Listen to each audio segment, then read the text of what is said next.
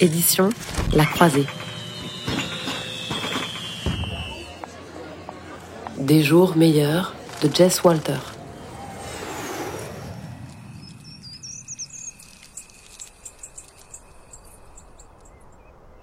Pendant un an, ils voyagèrent, s'arrêtant à peine pour souffler.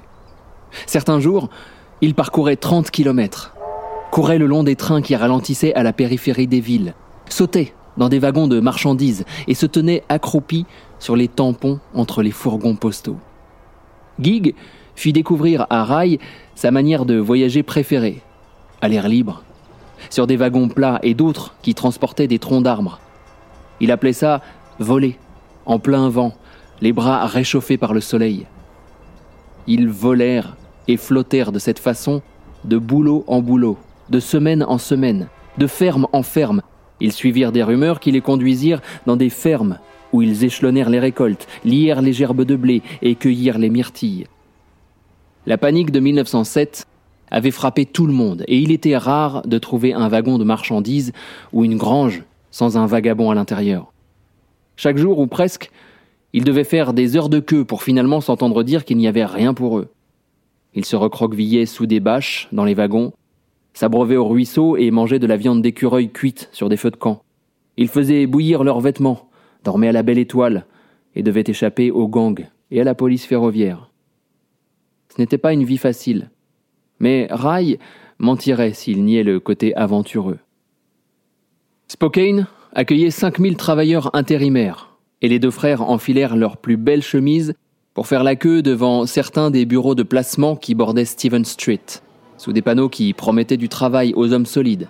Un dollar, du travail pour tous, renseignez-vous à l'intérieur Une époque difficile pour les hommes, mais une année exceptionnelle pour le mensonge. Cet été-là, la mine de Bunker Hill employait à tour à tour 3000 types affamés pour seulement 50 postes. 3000 dollars de gains partagés avec les patrons. Les contremaîtres les saignaient également d'autres façons, en prélevant 25 cents pour des frais médicaux, du pain rassis et un matelas en paille. Puis, les moissons terminées, ils renvoyaient les migrants à leur rôle de misérables vagabonds et chargeaient des agents de sécurité de leur taper sur la tête et de les chasser de la ville. Ce qui provoqua l'essor des IWW, les Wobblies comme on les appelait. Le mouvement qui avait débuté à Chicago en 1905 débarqua en masse à Spokane, où sept lignes de trains de marchandises et de voyageurs convergeaient vers le terminus le plus animé à l'ouest de Chicago, une sorte de Central Station des vagabonds. Mille personnes s'inscrivirent pour recevoir les cartes rouges des IWW.